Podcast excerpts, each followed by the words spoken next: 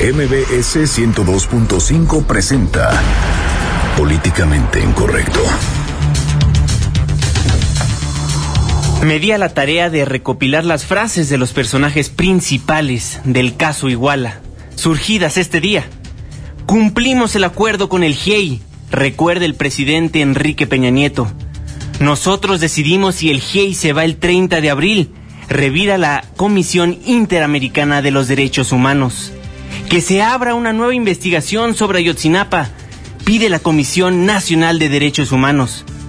No hay responsabilidad de policías federales en el caso Iguala, afirma Renato Sales.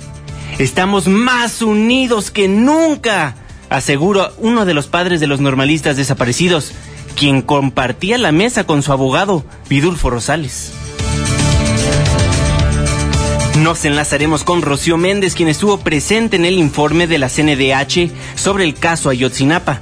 Y también el vocero de los padres de los 43 normalistas, Felipe de la Cruz, tomará la llamada para darnos detalles de su encuentro con la PGR.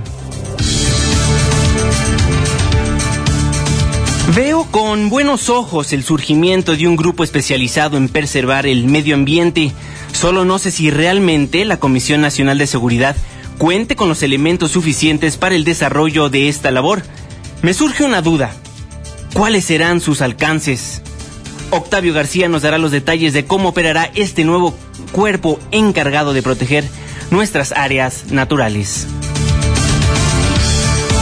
En Twitter con el hashtag políticamente incorrecto y en mi cuenta personal arroba Juanma Pregunta estaremos al pendiente de todos sus comentarios. Y en estos momentos lanzamos la pregunta de esta noche. ¿Cree que el GIEI acepte quedarse a coadyuvar con la investigación del caso Ayotzinapa gratis? Y por andar jugando con una edecán, despiden a un policía de Puebla. Bienvenidos, esto es Políticamente Incorrecto. Estás a punto de entrar a una zona de polémica y controversia. Una zona de discusiones álgidas y análisis mordaz. Estás entrando al terreno de políticamente incorrecto. Entra bajo tu propio riesgo.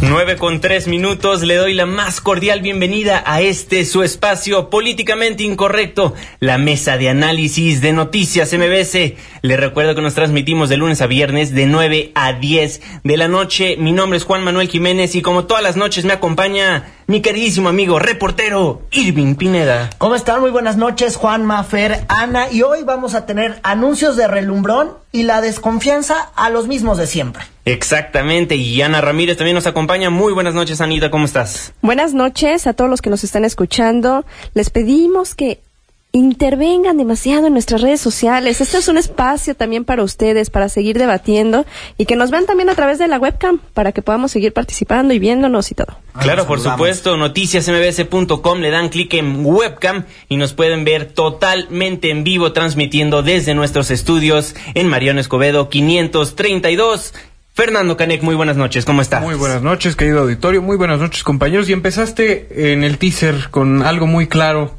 eh, de la situación de hoy, como que es misterio sin resolver, con la frase, me di a la tarea de recopilar las siguientes frases. Yo creo que eso es lo que vamos a tener que escudriñar esta noche todos juntos, auditorio y mesa de debate. Exactamente, y el primer tema que vamos a tocar, analizar, debatir, discutir en esta mesa que es políticamente incorrecto, junto con ustedes en nuestras cuentas de Twitter, arroba Juanma Pregunta. Arroba Irving Pineda. Arroba Ana Ravale. Arroba Fernando Caneca. O utilizando el hashtag políticamente incorrecto 5166125, las líneas telefónicas. Pues la gendarmería ambiental será algo nuevo en nuestro país, cuidará áreas naturales protegidas. Octavio García, tú estuviste en la conferencia de prensa donde se dio a conocer esta gran noticia. Octavio, muy buenas noches. Es correcto, Juan Manuel, un gusto saludarte a ti y a los amigos de Políticamente Incorrecto. Este nuevo cuerpo policial federal, entre otras tareas, se enfocará en la prevención de los delitos y las faltas administrativas que determina la ley en materia de protección al medio ambiente. Para ello, la Comisión Nacional de Seguridad y la Secretaría del Medio Ambiente y Recursos Naturales, la Semarnat, firmaron un convenio que establece las bases de colaboración para dar inicio a los trabajos que concluirán con la creación de un grupo especializado denominado Gendarmería Ambiental. Durante la ceremonia protocolaria, Renato Sales Heredia, titular de la Comisión Nacional de Seguridad, recordó que la comisión a su cargo a través de la Policía Federal está facultada constitucionalmente para investigar y prevenir los delitos y en temas ambientales advirtió no habrá excepción porque transgresiones de este tipo son de tanta trascendencia que serán atendidos con la misma gravedad por la afectación que causa a nuestra sociedad. Nosotros estamos, conforme al propio artículo 21 constitucional, para investigar delitos, para prevenir delitos, y creemos que estos son delitos de tanta gravedad, que afectan tan profundamente que no se ha destacado suficientemente precisamente por la forma en que afectan a toda la sociedad, a la comunidad. Y sentimos que eh, debe ser la gendarmería por las capacidades de proximidad social, por el vínculo con los flujos productivos, por la capacidad de movilidad de la gendarmería. Añadió que el acuerdo firmado permitirá la División de Gendarmería, por su capacidad de proximidad social y movilidad y por el vínculo con los flujos productivos, coadyuvar interinstitucionalmente para frenar la transgresión a la naturaleza, a los parques, a las reservas de la biosfera y para vigilar y cuidar nuestras áreas naturales protegidas. En su oportunidad, Rafael Pachano Alamán, titular de la Semarnat, consideró que la firma del presente convenio constituye un paso muy importante que formaliza la colaboración entre las áreas de la Procuraduría del Medio Ambiente y las de la Comisión Nacional de Seguridad. Entre los objetivos del convenio destacan el salvaguardar la integridad de las personas, garantizar, mantener y restablecer el orden y la paz públicos en las áreas naturales protegidas de jurisdicción federal, así como resguardar la seguridad de las instalaciones hidráulicas y en los vasos de las presas, los embalses de los lagos y los cauces de los ríos. De esta manera, la Semarnat y la Comisión de Seguridad Nacional desarrollarán de manera conjunta y coordinada la conceptualización, planeación, previsión presupuestal y desarrollo de diversas acciones, entre otras. Hasta aquí la información, Juan Manuel. Muy buenas noches. Muy buenas noches, Octavio. Pues quedamos al pendiente de si surge alguna otra información a lo largo de este programa, que no lo creo, pero bueno, los micrófonos siempre abiertos, mi queridísimo Octavio. Oigan, pues, el gobierno federal, la Comisión Nacional de Seguridad, la Semarnat, pues ya lista en esta gendarmería ambiental. ¿Cómo lo ven ustedes? ¿Lo ven como algo coyuntural debido al hoy no circula? Algo que está agarrando no nada más fuerza eh, dentro del área metropolitana, sino más allá de las fronteras. Pues listos a medias, ¿no? Porque parece, parece que fue un anuncio de relumbrón porque después de este bonito anuncio que hacía ya Rafael Paquiano, el titular del medio ambiente, anduvo divulgando parte de lo que se va a dedicar a esta gendarmería verde y aquí pues nos cuenta más o menos cómo va a funcionar va a estar de manera permanente en nuestras áreas naturales protegidas y que las va las va a proteger de amenazas a las que hoy nos estamos enfrentando como puede ser tal ilegal, como puede ser invasiones, como puede ser también algunos tipos de delincuencia común pues de todo van a ser estos muchachos que seguramente van a andar vestidos de verde. Y es que hay que decirlo, la Gendarmería Nacional era este super cuerpo de élite que nos vendieron en la campaña del 2012 y la verdad es que no fue cuerpo de élite, se convirtió en una división de la Policía Federal. Y lo que yo tengo entendido es que de esta división de la Policía Federal en la cual operan más de cinco mil elementos hasta, hasta estas fechas, van a robarles a algunos que se van a dedicar ahora sí que a andar buscando a los que se, a los que andan cometiendo pues delitos verdes, ¿no? A los que andan talando árboles, no tiene nada que ver con el hoy no circula. Algunos se preguntaban, oigan, ¿y esto tiene que ver con el hoy no circula? ¿Es para que nos pongan a la gente ahí en el hoy no circula? No, ellos no van a estar ahí, ellos van a estar en los bosques a ver cuántos talamontes eh, agarran y a ver pues cuándo ya los vamos a ver en operación, porque realmente cuando comenzó a funcionar la Gendarmería Nacional se tardaron un montononal y por eso yo digo que esto es de los gustados anuncios de relumbrón para llevarnos este 14 de abril a la almohada. Oye, pero no nada más van a, van a estar en la tala ilegal, ¿no? Tratar de procurar eso, sino las invasiones irregulares, el tráfico de fauna, todo lo relacionado al, al medio ambiente. de todo van a ser, ellos dicen ellos. Son acciones necesarias sobre todo para enfrentar el cambio climático, o sea, eh, de alguna manera tenemos que empezar. Sin embargo, siempre empezamos cuando ya nos agarraron como al tigre de Santa Julia. Entonces, pues no sé qué pensar. Me parece que en teoría está muy bien. Eh, que se empiecen a aplicar medidas mucho más fuertes, que se empiecen a proteger estas áreas que son fundamentales en, en un país de ecosistemas tan vastos y que muchas veces son víctima de los procesos económicos Claro, a los que sí. nosotros nos eh, pues nos volvemos partícipes, ¿no? Eh, pero en este caso, pues se tiene que tomar acción ahorita. Suena, suena muy bonito, suena bastante bien, pero realmente tenemos más de 170 eh, zonas protegidas, zonas naturales protegidas. ¿De a cuántos gendarmes nos van a tocar? O sea, realmente cuál va a ser el impacto que se va a tener o cómo se va a hacer esta, esta selección. Cuidado pensar que el medio ambiente nada más son, son los árboles o el, o el agua o la contaminación. Estamos hablando de que en este sector hay muchísima corrupción y muchísimos negocios. Tenemos minería, tenemos agua, tenemos tráfico de especies, eh, cuando se vierten todos los contaminantes a los ríos. O sea, estamos hablando de una situación muy grave, no nada más de los, de los talamontes, Claro. sino de todo el negocio que está atrás y si realmente esta policía se va a dedicar a, a pegarle a los buenos negocios o vamos a tener bonitas acciones de reconocimiento preparados también para, para las próximas reuniones de COP donde nosotros salimos muy, muy bien en las fotografías. Claro, por supuesto. Ahondando en lo que estabas diciendo en, en las áreas naturales que tiene nuestro país, son 177 que ocupan el 12% del territorio nacional.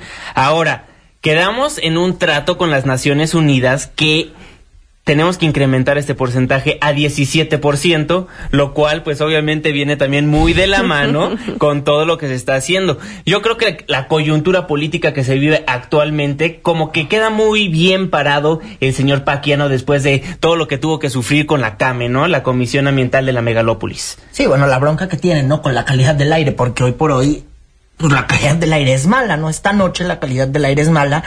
Eh, ha salido muy bien, mejor que el gobierno capitalino. Sí. Ha salido mejor el gobierno federal en esta ocasión. Con todo y el hoy no circula para todos y todas estas decisiones que se toman en esta comisión ambiental de la megalópolis que depende de la Semarnat que dirige don Rafael Paquiano. Así es. Y dice que este nuevo cuerpo de guardias ambientales tiene el mismo entrenamiento que un elemento de la Gendarmería Nacional, pero aparte los van a capacitar para que entiendan cuáles son los ecosistemas prioritarios. Yo lo que aquí no entiendo es, a ver, yo lo que aquí no entiendo es, van a agarrar a elementos que ya están en la Gendarmería, los van a quitar de su posición de mantener el orden público, de pues la seguridad de nuestro país y los van a mandar de al bosque a ver qué se encuentra. Prácticamente es. ¿O van a que contratar a gente entender. nueva? No, no, no. A ver, prácticamente es lo que nos dieron a entender. Son 5.000 elementos los que conforman la Gendarmería Nacional. Es un cuerpo, pues, de policía de proximidad, vamos a llamarle así. y después de ahí, se supone que se van a pescar algunos para meterlos al ecosistema verde. Y ya que Les van están a en dar ese anillos y van a poder verde, convocar al Capitán Planeta. Ah, No, el- Y ya cuando estén en ese ecosistema verde, pues los van a especializar estos muchachos. Pero la verdad, yo digo que esto es un anuncio de relumbrón, que hay que esperar a ver cómo funcionan, porque miren, los políticos siempre andan prometiendo y nos anuncian bien bonito todo, pero hasta no ver cómo funciona, estaremos viendo si funciona, si sirve, Es si que- realmente... Sí considero que es necesario, algunos ambientalistas decían, es muy necesario tener un cuerpo de élite nuevo, pero habrá que ver. Pero especializados, ¿no? Ajá, no que los agarren de la misma gendarmería y les digan, ¿saben qué? Te voy a enseñar qué es la fauna, la flora y tomar una clase de geografía de cuando estábamos en quinto de primaria y ahora salte a los bosques y a ver qué encuentras. Bueno, y con eso de que la corrupción ya es cuestión cultural, pues vamos a ver cómo, cómo los instruyen, ¿no? Es que a mí me sigue enojando eso, porque ahorita nos estamos quejando de la seguridad de nuestro país, de la gente que nos está protegiendo, ¿no? Y ahora, y, y la gente se emocionó cuando la gendarmería llegó y dijo, mira, estas nuevas fuerzas policíacas, estas nuevas fuerzas que nos van a proteger. Y ahora van a decir, ¿saben qué? Pero nuestro medio ambiente también está medio jodidón. Entonces lo que vamos a hacer es, de las personas que según esto nos estaban cuidando, las personas que nos estaban cuidando nuestra seguridad, ahora se van a ir a unas clasecitas de ecosistemas y posteriormente se van a incorporar a la gendarmería ambiental. Muchachos, qué barbaridad. La pensaron cañón, están sumamente capacitados Sí, la gente en la semana. Estoy en desacuerdo, porque de lo que nos están explicando es que eh, estas medidas son prioritarias, al igual que la seguridad nacional, porque nos compete en un sistema supervivencial. O sea, eh, necesitamos tomar estas medidas porque si no va a llegar la hora cero y nos va a agarrar en calzones, como lo decía al Oigan, principio. pero vamos Sí, a claro. remitirnos al hecho. A ver, la Gendarmería Nacional que nos prometían que era la superpolicía, wow. La Gendarmería es un cuerpo de la Policía Federal. Aunque se enojen algunos, la promesa de campaña se convirtió en un departamento de la Policía Federal. Claro. Entonces aquí chequen el anuncio de relumbrón, porque seguramente, mm, bueno, yo no digo, yo siento que van a ser como 100, y ahí va a estar la fiesta. Con los Sí. 100 y los van a presentar bien bonitos. Vamos a tener ni- este, niños exploradores capacitados, Así vestidos de policía, que se van a dedicar a... No, no, yo no entiendo muy bien qué es lo que realmente quieren, quieren lograr con eso. O sea, no, no, no me cabe en la cabeza que un problema tan grande y tan necesario, porque sí son temas de seguridad nacional, o sea, no solo la violencia que vivimos en las calles, sino los atentados al medio ambiente. Y no estoy hablando de una forma poética y entonces la salud, ya no vamos a tener un mundo donde, donde vivir, sino realmente este tipo de negocios, regreso al punto que hablaba hace rato, afectan a las comunidades de, de origen. Estamos viendo crimen organizado eh, haciendo negocio de, de los recursos naturales que, que tenemos. Y no hay quien haya puesto un límite, porque no lo tenemos en, en el foco. Y 100 chicos capacitados, señores, policías, como quieran, exploradores, ya diría, este, que tengamos ahí, yo no creo que van a resolver el problema, ni siquiera se van a acercar a tomar medidas eficientes, desean administrativas o punitivas. Bueno, sabrá Dios qué es lo que va a pasar con, con Pues sí. lo que, lo que logren o lo que investiguen o a quien presenten. Marco Virgilio en Twitter nos dice, la Semarnat debería de dejar de recortar personal a la CONANP y quitar a funcionarios incompetentes. No necesitamos la gendarmería. Mira, fíjate, yo creo que sí la necesitamos, pero que no nos Sí. quiten de la gente que nos está salvaguardando, la gente que nos está protegiendo con la Gendarmería Nacional y la pasen a la Gendarmería Ambiental. Lo que realmente se necesita es gente capacitada, gente que realmente haya estudiado qué es el medio ambiente, cómo, cómo afecta el medio ambiente la tala de árboles, este, el tráfico de fauna, cómo combatir eso de una manera, digamos, un poquito más didáctica y no nada más a la y se va. Porque yo así lo veo de esa manera, ¿no? No, y lo que dice Marco Virgilio en Twitter, ¿no? Están quitando a la gente especializada para poner a la gendarmería. Esperemos que no, ¿eh? Exactamente. Esperemos Sí. que no. No, y estás tapando un hueco quitándole elementos a, a otro problema necesario. O sea, me presentas y me dices que esto es urgente y después te sale otra. Ah, bueno, le voy a quitar unos 100 de aquí, ya nada más me quedan cuatro mil. Ah, bueno, y ahora me encontré otro problema por allá. Bueno, y entonces, ¿con qué nos vamos a quedar? Pues amigos, esperemos que la creación de este grupo de gendarmería ambiental realmente sirva para conservar el patrimonio natural de los mexicanos. Pues amigos, vamos a un corte comercial, pero no se vaya porque al regresar le vamos a estar platicando pues acerca de todo lo que sucedió hoy en cuanto al caso Iguala, reacciones de los padres, reacciones del presidente de la República, reacciones de la CIDH, reacciones de la Comisión Nacional de Derechos Humanos. Una pausa, regresamos.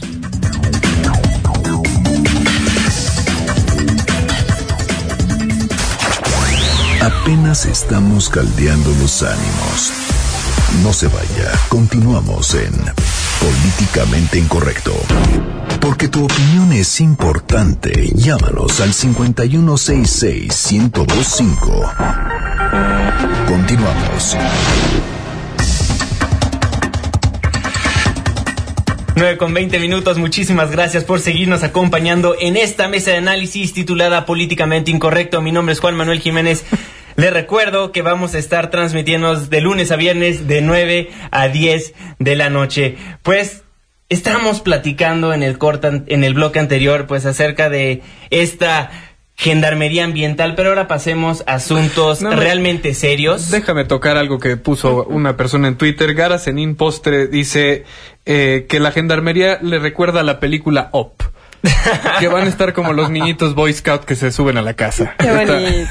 ¿Qué uniforme van a tener los gendarmes? Dice también preguntárselo al secretario y a- también al comisionado nacional de seguridad, ¿no? Porque seguro de ahí van a sal- va a salir la lana para los uniformes, ¿no? Bueno, pero metámonos en todo eso. materia álgida que yo quiero discutir. Álgida e irreverente, pues la Comisión Nacional de Derechos Humanos vinculó el día de hoy a dos policías federales en la desaparición de los estudiantes de la Escuela Normal de Ayotzinapa. Así es, otro tipo de investigación se va a tener que realizar ya que encontraron un testigo nuevo. Luis Raúl González Pérez, titular de la Comisión Nacional de Derechos Humanos, pues pidió que se reiniciara la búsqueda de los jóvenes. Rocío Méndez estuvo en la conferencia de prensa. Rocío, muy buenas noches. Te saludo con gusto. Efectivamente, Juan Manuel, a partir de un testigo sobre el que se pide resguardo de su identidad y medidas cautelares para su protección, la Comisión Nacional de Derechos Humanos advierte la posible participación de dos elementos de la Policía Federal y de uniformados del municipio de Huitziluco en la desaparición de los 43 normalistas de Yotzinapa la noche del 26 y 27 de septiembre del 2014. Así lo explicó el Ombudsman Nacional, Luis Raúl González Pérez. A partir de información testimonial recabada por la CNH en el desarrollo de su investigación, la cual tendría diversos elementos que harían presumir su veracidad y pertinencia, se plantea la, eh, la apertura de una línea de investigación que profundice sobre lo que ocurrió con el grupo de estudiantes normalistas que se trasladaban en autobús Estrella de Oro, en el autobús Estrella de Oro, con número económico 1531, ese 26 de septiembre del 2014. De hecho, se estableció que sobre esta nueva línea de investigación se puede identificar el destino de entre 15 y 20 jóvenes participaron en los hechos asiagos de aquella noche. Así lo relata José Larrieta, el titular de la Oficina Especial del caso Iguala para la CNDH. Corresponderá a la instancia ministerial ponderar el testimonio vertido. De las actuaciones llevadas a cabo por la CNDH, indiciariamente, se desprende que agentes de la policía del municipio de Huitzuco de los Figueroa Guerrero y dos elementos de la Policía Federal, junto con varios de la Policía Municipal de Iguala que se encuentran detenidos, presumiblemente participaron en la desaparición de los estudiantes normalistas que se trasladaban en el autobús Estrella de Oro número 1531 la noche del 26 de septiembre de 2014. Hasta el día de hoy, solo se tenía confirmada en estos hechos la participación de elementos de la Policía Municipal en los hechos del puente del Chipote. De esta manera, la CNDH establece esta segunda ruta de búsqueda de los 43 normalistas desaparecidos y para ello pide a las autoridades competentes investigar esta información que podría vincular a importantes fuerzas federales. Esta es la información. Muchísimas gracias, Rocío. Quedamos al pendiente. Pues ahí, la nueva línea de investigación que se va a llevar a cabo por los 43 normalistas desaparecidos. Silvin Pineda. Claro, y en esta misma conferencia de medios también se difundió un video de cómo es que los policías federales se convierten en cómplices. Y es que en la parte del audio que les vamos a presentar, pues sí, los policías federales vieron a este camión de, de este camión de turistas que había sido retenido por los normalistas y que iba avanzando hacia un puente. Y vamos a escuchar en este video que presenta la Comisión Nacional de Derechos Humanos, pues cómo es que los policías federales llegan a sumarse a esta historia. Dos elementos de la Policía Federal descienden y caminan hasta donde se encontraban tres policías del municipio de Iguala. Uno de ellos le pregunta a los policías locales, ¿qué pasa con los chavos? Uno de los tres responde, allá atrás chingaron a un compañero. Se los van a llevar a Huitzuco. Allá que el patrón decida qué va a hacer con ellos. El mismo policía federal responde, ah, ok, ok, está bien. Híjole, qué bárbaro. ¿Ya dos policías involucrados en esto? Dos omisos, ¿no? Omisos. O dos cómplices. Exactamente. Dos sí. omisos o dos cómplices. Aquí, aquí no hay de más. Hay que decirlo es a partir de un testimonio de una persona que está, que bueno, que piden su resguardo, que ubica la Comisión Nacional de Derechos Humanos. La pregunta también es por qué sale hasta hoy el- este segundo bloque de la investigación.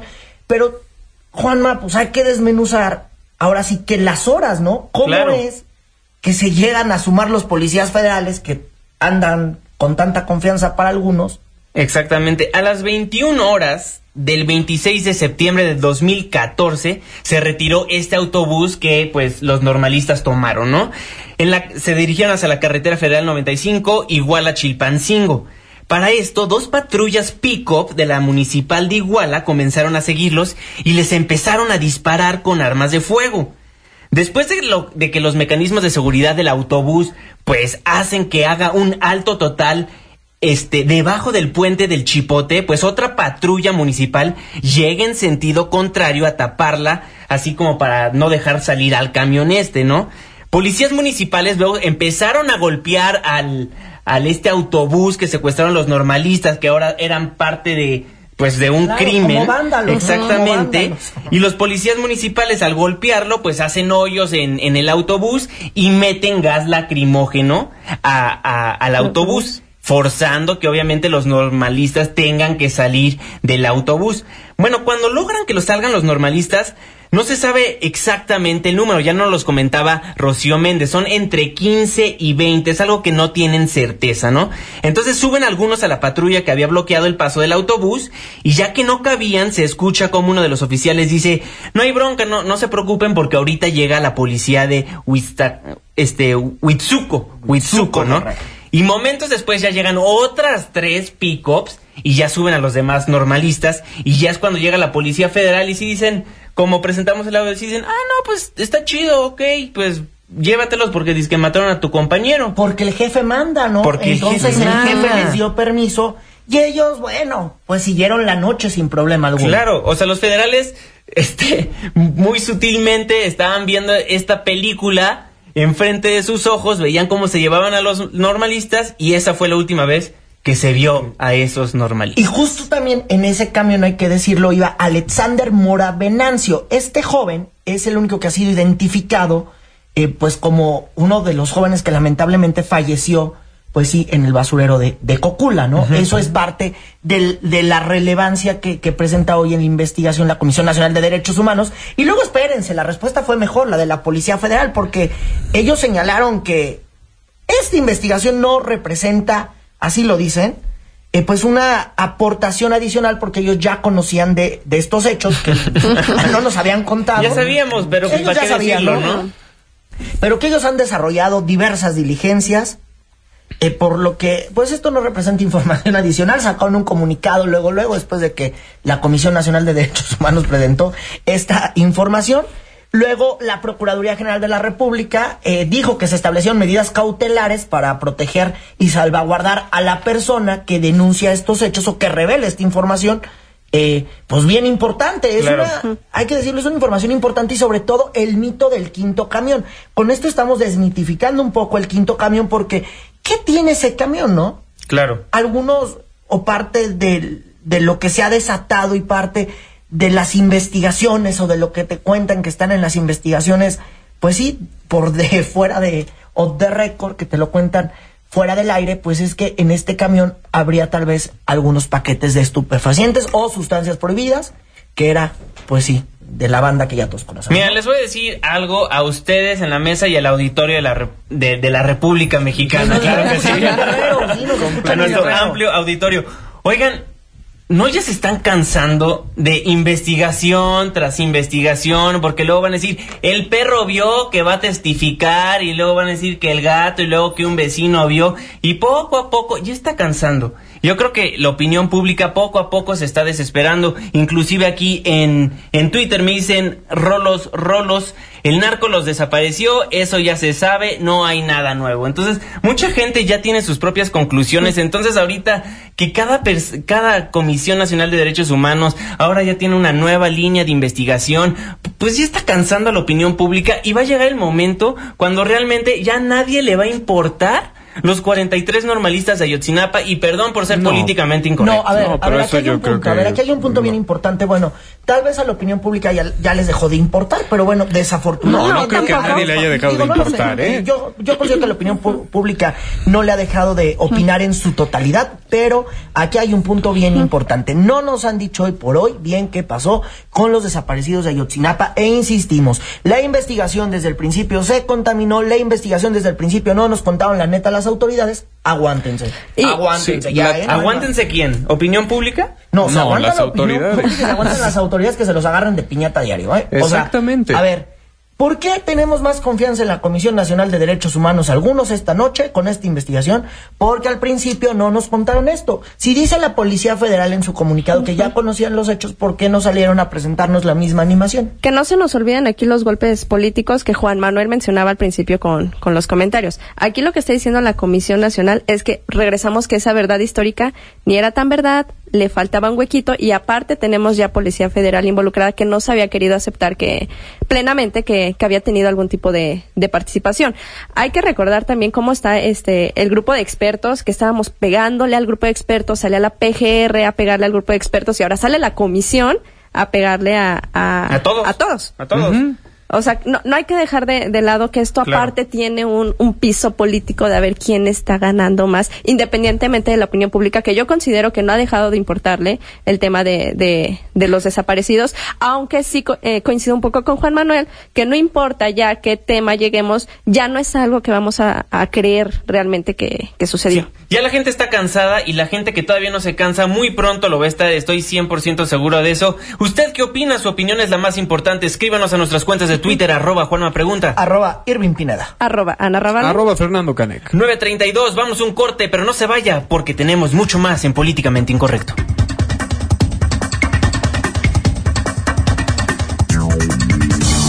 Who's gonna pay for the wall? Who? Vamos a echar adobes para el muro de Trump y regresamos a Políticamente Incorrecto.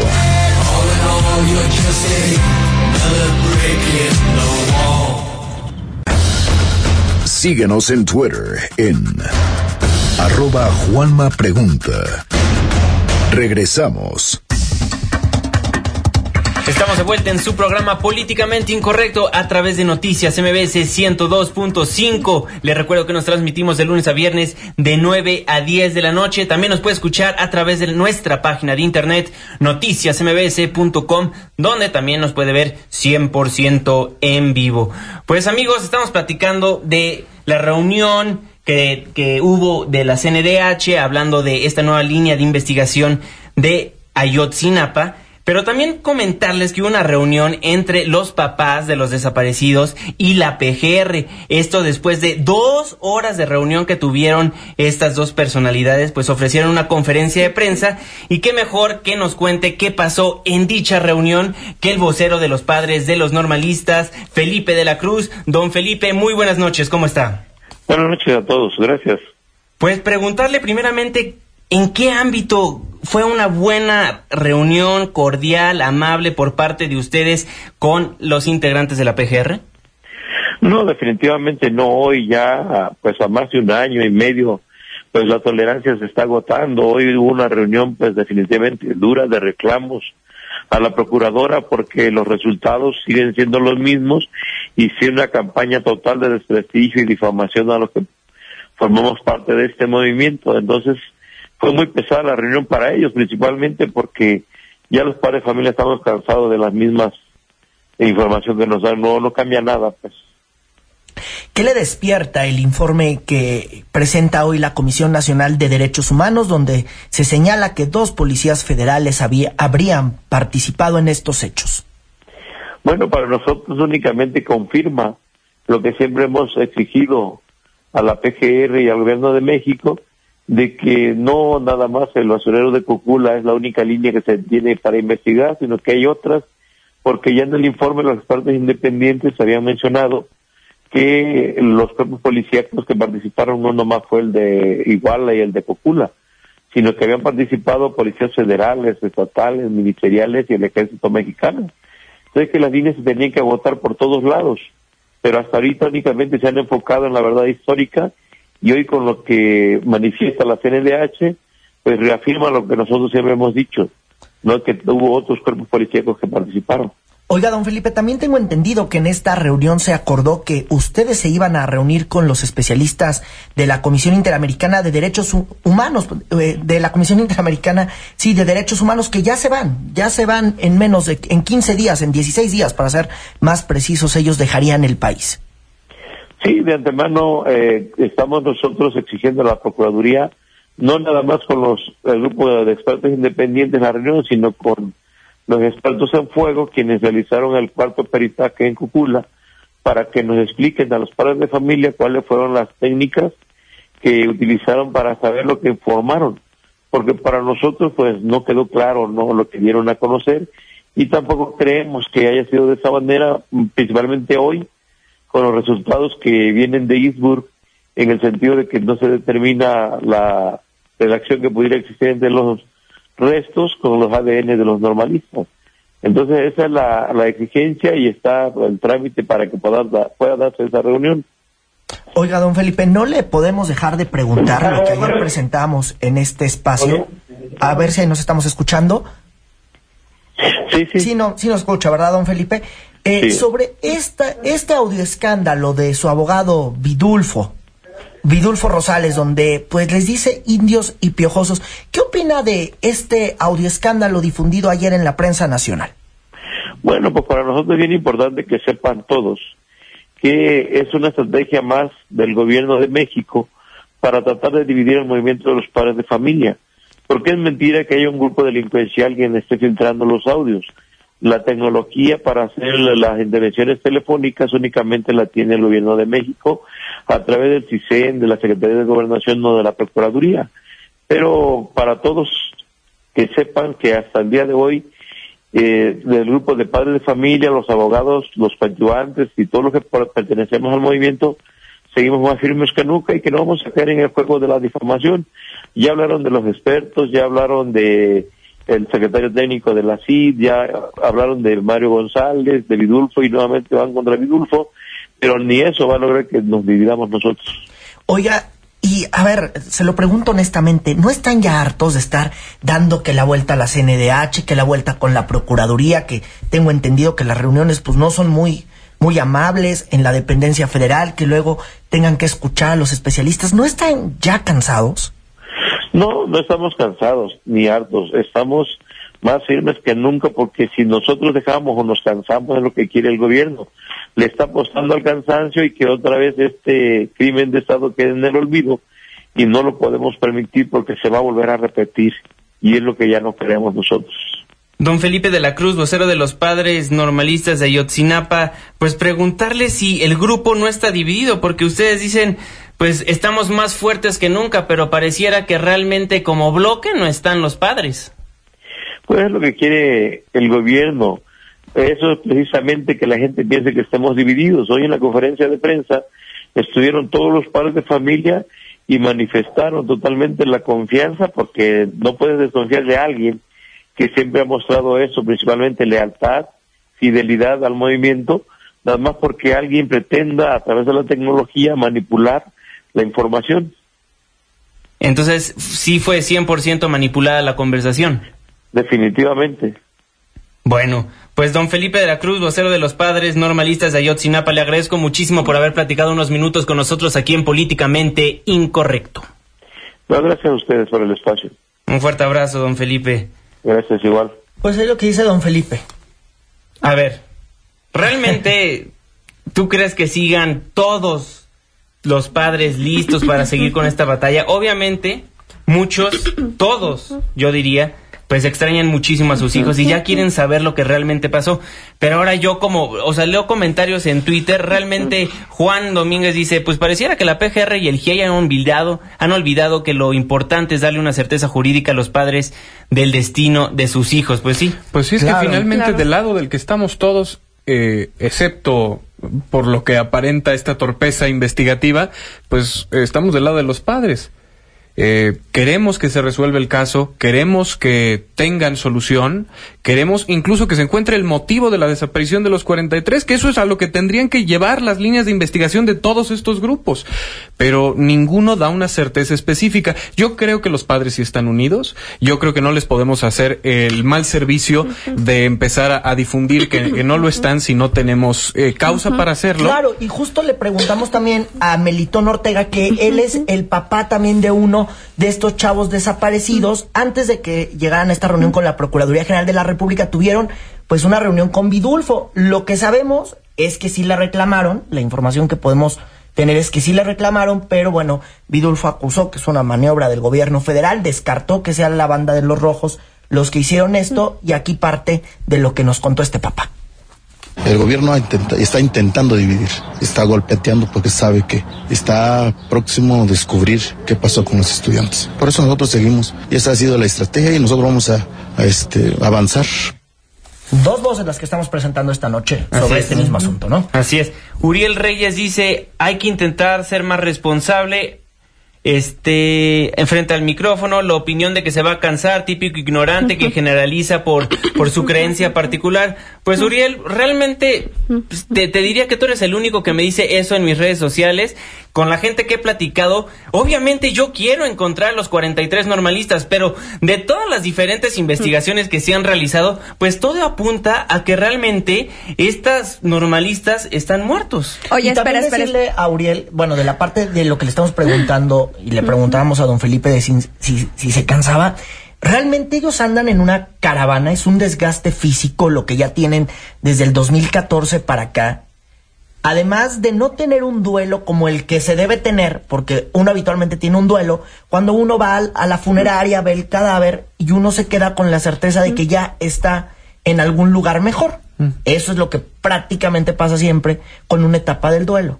Aquí estos papás no tuvieron ni chance de tener ese duelo y después de ahí emprendieron toda una batalla social, pues para allá ya, a sus hijos. Ya diste justo con el Entonces, punto. Estás hablando de, de, una batalla social. Juan Manuel dice que no, no responde nadie igual, opina igual en su Twitter, pero pues en esta mesa yo sí opino lo, lo que, lo contrario. Sí, yo, no, yo no creo que la gente se vaya a cansar. Tal vez los padres físicamente sí, pero ya estamos hablando justo de una lucha social que no se va a dejar. No me, no me eh, olvido, por ejemplo, de todo lo que pasó con, con los desaparecidos, los estudiantes en el, en el 68. 68. Eh, son movimientos que siguen y que continúan. Pasan dos cosas. Tenemos una, un problema legítimo de desaparición de en donde vemos policías, en donde vemos gobierno, donde vemos a todo el mundo involucrado uh -huh. y que no sabemos qué pasó con ellos.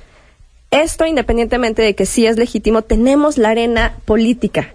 Esto también se toma y hay muchos que agarran esta oportunidad para lanzarse como una bandera política y no lo van a soltar. O sea, sí estamos viendo también otros intereses independientemente de los padres muchos, y de aquellos que estamos muchos. buscando algún tipo de justicia para, para los padres y para encontrar a los normalistas, independientemente de eso, hay quien no va a dejar que esto se acabe. Es que, Ana, ¿a este quién le movimiento vamos a creer? no se va a parar. Verdad histórica. Segundo peritaje. Tercer peritaje que nos da esperanza a todos. Luego, llegan las pruebas de la Universidad de Innsbruck y nos dicen, ¿qué creen? Pues aquí sí hubo fuego, pero no son de los restos de los normalistas. Y eventualmente va a haber otro peritaje, y otro peritaje, y otra investigación, y otra línea de investigación. La gente se va a cansar. Sí, estoy de acuerdo que el 68 pero, no se pero olvida. de lo que, nos vamos a, no a, cansar es de la torpeza de nuestras autoridades para investigar el caso. Eso es de lo que nos estamos cansando. Por eso, pero eventualmente... Y de, de las investigaciones que, que, se están llevando a cabo. A ¿Ya ver, cuántas llevamos y no? Lo, lo hemos reiterado mil veces aquí. El problema fue el inicio de esta investigación. Sí. El problema es que no hubo certeza al inicio. Y que las nuevas líneas no están dando nada y tampoco innovador. Ese es el problema. Eso, pero no quiere decir que no lo haya. Quiere decir que se está realizando una investigación torpe o una A ver, eh, comunicación mucho con más. investigaciones en seis torpes, meses, por lo que sí, se ve. En, en, un año o dos años vamos a estar dejando de hablar de los normalistas de Yotzinapa porque ya. Ah, bueno, porque ya nos vamos a cansar pero, del no lo gobierno. creo. Pero el sentir de la, de la sociedad no tiene de relevancia humanos. porque la causa es de los padres. Ellos van a seguir abogando por tener una resolución y encontrar a sus hijos en la condición que sea. Claro. Necesitan tener Y clausura. yo estoy, Estoy seguro. totalmente de acuerdo que los padres, yo, si mi hijo estuviera desaparecido, nunca dejaría esa causa. Pero yo estoy hablando de la opinión pública. La opinión pública, tanto ustedes como yo, y lo han dicho en esta mesa, estamos cansados de que la PGR no nos resuelva, que la Comisión Sí. Interamericana de. Derechos Humanos no nos resuelva. Nos vamos a hartar. Pero no del Usted- tema. Ta- Exactamente. De las respuestas que estamos teniendo las autoridades. Pero me estás diciendo que en tres meses, cuatro meses, cinco meses, seis meses, un año, dos años, vamos a seguir en esta mesa de análisis en políticamente incorrecto. Yo que espero nos que mire sí. de lunes a Social, viernes, de sí. 9 a 10 de la noche platicando de este tema. Como, no. como causa social, definitivamente. Porque no las abandonamos nunca. Eh, los mexicanos tendemos a ser solidarios en estos casos y ahí es donde se desprestigia nuestro sistema, no dando solución, no abordando eh, el procedimiento en, los, en la resolución de los asuntos de manera adecuada. Parece que tienen una torpeza eh, de, de, de, comedia de situación en cómo tienen que resolver y hacer su trabajo y eso entristece muchísimo, deprime, nos, nos cansa, nos harta, pero lo que nos tiene que generar es molestia para exigirle a nuestras autoridades que hagan su trabajo. Para eso están ahí. Me y molesta. el error sería dejar de hablar de ellos. Así como ver, dejamos de sería- hablar de los temas a lo mejor de las muertas de Juárez, que pasa el tiempo, ay, se nos van yendo y diluyendo entre otras noticias. ¿Y no ha pasado eso? Por supuesto. Y por eso creo. ¿Por qué? ¿Por qué pasó eso? porque van saliendo otras cosas, se va desviando la atención y por eso creo muy pertinente decir que este no es un tema que va a pasar como los otros. O sea, estamos viendo una coyuntura totalmente distinta. Ya es un tema nacional. Ya es un tema en el que todos los mexicanos se han visto involucrados, han escuchado, se han visto afectados, a lo mejor también por las manifestaciones, tienen una opinión positiva o negativa del asunto, positiva o negativa de los normalistas, es algo que siempre ha estado en la mesa. Irving. A ver. Este tema, a ver, este tema polariza y bueno, en esta mesa diario, ¿no? Y a cada hora. Eh, pero aquí, a ver, el punto es esto, hay quien le quiera apostar al olvido. Tal vez mediáticamente se le va a apostar al olvido. Error. Pero seguramente va a pasar. Así son los medios. Así son los medios. Bueno, Punto. se le deja de dar prioridad no va a mediática, estar en la no relevancia la Pero no en la no va a estar en la relevancia informativa. Pero los papás obviamente no se van a cansar hasta que tengan una respuesta contundente. Exacto. Los a- mira, esta propuesta de la reparación del daño no la quisieron porque obviamente no han tenido ni esta parte de poder analizar dónde está el cuerpo de su hijo. No han podido ni cerrar ese ciclo cuando alguien ya les ofrece la reparación del daño. Y aunque se enojen muchos, porque muchos se enojan porque andan marchando y muchos se enojan porque andan en caravana y sí, ya tienen un cansancio físico, sí. ¿De dónde sacan las fuerzas? Es admirable. Es admirable, ¿eh? José García de la Magdalena Contreras nos dice, deberían de contratar a un psíquico como le hacen en Estados Unidos para que localicen a los estudiantes. O sea, todos los que nos están marcando, pues van, ya se están cansando para sugerir semejante tontería. No, eh, no, Como están No me digas que resolviendo no se están cansando. El otro día... Es la sexta línea de comentarios tan investigación. crudos que nos mandaron que los buscáramos en otros lugares porque ya están hechos quién sabe qué. O sea...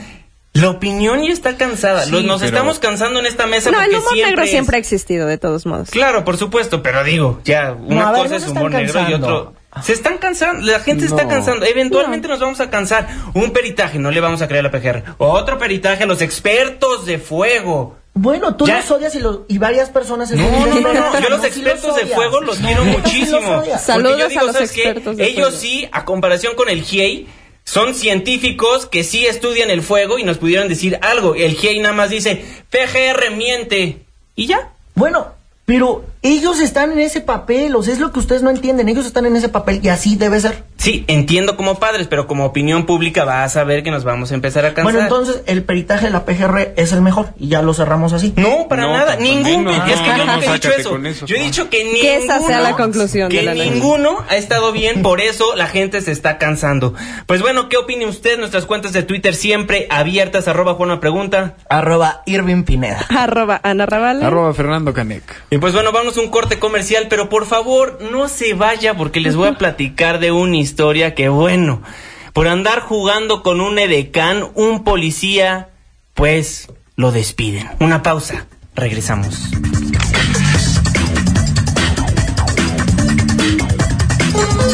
Vamos a Veracruz y a ver si regresamos a Políticamente Incorrecto. Pórtense bien. Todos sabemos quiénes andan en malos pasos. Para cantar el jarabe, para eso me pinto yo. ¿Quieres escribirnos más de 140 caracteres? Hazlo. Incorrecto arroba mbs.com. Continuamos. 9 con 52 minutos. Muchísimas gracias por seguir acompañándonos en este su programa Políticamente Incorrecto. Les recuerdo que nos transmitimos de lunes a viernes de 9 a 10 de la noche. Si no ha tenido oportunidad o nos agarró a la mitad de la discusión, les recuerdo que ingresando a la página de noticiasmbs.com puede literalmente descargar absolutamente todos los programas que hemos realizado en este espacio. Pues Irving Pineda, muy buenas noches. Pues ya arrancando el último bloque. Ana Ramírez, muy buenas noches. Yo espero que estén más tranquilos que, que nosotros aquí y que nos sigan acompañando en esta última parte que bueno, ya se pone un poco más irreverente. Y Fernando Canec, muy buenas noches. Pues despiden a un policía por andar de calenturiento. Exactamente. Ándale. Por andar de calenturiento, por andar esposando edecanes que no habían cometido ningún crimen, nada más para poder echar un vistazo al derrier. Porque si lo ven en la fotografía que fue difundida, eh, un oficial de- del municipio de, de Puebla eh, están, eh, está arrestando a un edecán y ella juguetonamente se toma una foto la sube a redes sociales y pone se busca Edecán fugitiva, pero comprometedoramente el oficial está con los ojos y la, casi casi las manos en la masa. Y eso le costó pues un cese, su chamba, al, al oficial por pues precisamente estar ejerciendo indebidamente sus funciones. Qué bárbaro. Pero como, como le decías que no a la chica, si amablemente te lo pide y te pide una foto y te pide, deja tú mira eso. qué lindo. Fu- fuera de que esto sea gracioso a nivel anecdótico, a mí me preocupa mucho la capacitación de nuestros policías. Claro, por supuesto.